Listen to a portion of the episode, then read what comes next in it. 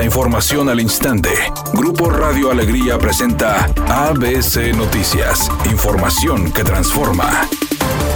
Las lluvias registradas en la región citrícola de Nuevo León dejaron un saldo positivo en la presa Cerro Prieto, una de las más afectadas por la sequía. Así lo informó el director de Agua y Drenaje de Monterrey, Juan Ignacio Barragán, quien agregó falta sumar los escurrimientos que seguirán llegando en las próximas horas. El día de ayer se registraron lluvias muy importantes en la cuenca de Cerro Prieto. Tenemos la información que de manera puntual sobre la presa Cerro Prieto escurrieron alrededor, precipitaron alrededor de 90 milímetros es una lluvia muy importante. si bien esto no va a llenar la presa, ni mucho menos, pero sí nos va a permitir prolongar la vida útil de la presa. Las estimaciones que hemos estado realizando de una manera muy preliminar pueden oscilar entre los 2 y los 4 millones de metros cúbicos que se pueden haber captado, pero la cifra definitiva pues no se tendrá hasta el transcurso del día de hoy cuando se revisen los arroyos que tanto caudal llevan. El tema del trasvase es sus competencia de la Comisión Nacional del Agua. Evidentemente nosotros vamos a pugnar ante la Comisión Nacional del Agua por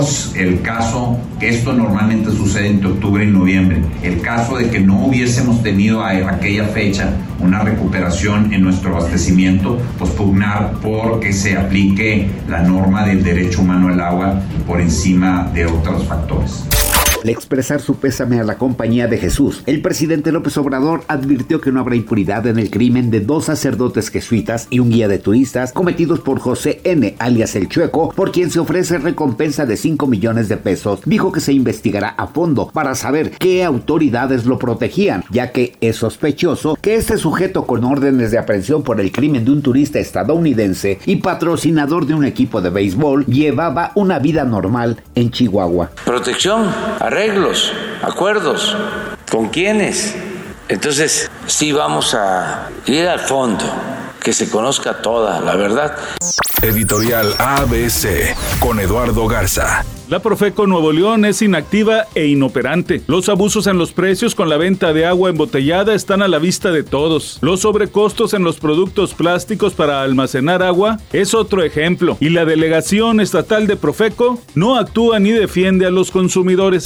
ABC Deportes informa. En las votaciones rumbo al juego de estrellas del béisbol de las grandes ligas, en el primer lugar de cada posición, hasta el momento, fíjese qué curioso, los Yankees son el único equipo que ha ganado más de 50 partidos y solamente Aaron Judge aparece como primer lugar dentro de las votaciones y llama la atención que cuatro jugadores del equipo de Toronto, incluyendo Alejandro Kirker están como líderes en las votaciones. ¿Quién se lo explica? Dígamelo usted.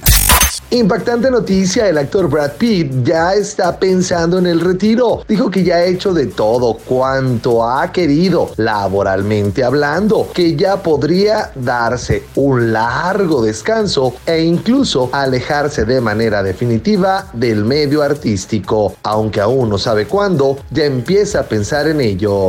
Es un día con escasa nubosidad. Se espera una temperatura máxima de 36 grados, una mínima de 26. Para mañana viernes se pronostica un día con escasa Una temperatura máxima de 36 grados, una mínima de 22. La actual en el centro de Monterrey, 30 grados.